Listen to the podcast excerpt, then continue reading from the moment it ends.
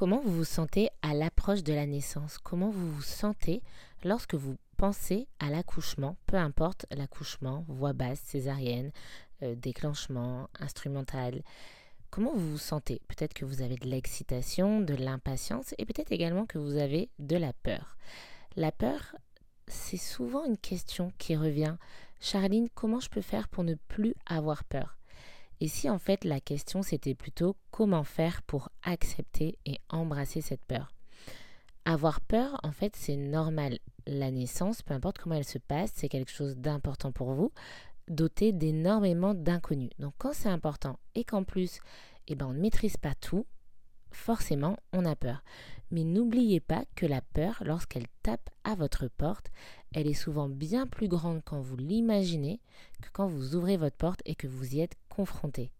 Je suis sûre que vous avez plein d'exemples dans votre vie de moments où vous avez eu hyper peur. Et même si c'était intense au moment de le vivre, en réalité, c'est parfois pire de l'imaginer que de le vivre. Donc la peur, embrassez-la parce que quand on est tendu à cause de la peur, on a tendance à retenir des choses, à se refermer. Et ça, eh bien, ça n'aide pas franchement à cheminer vers la naissance.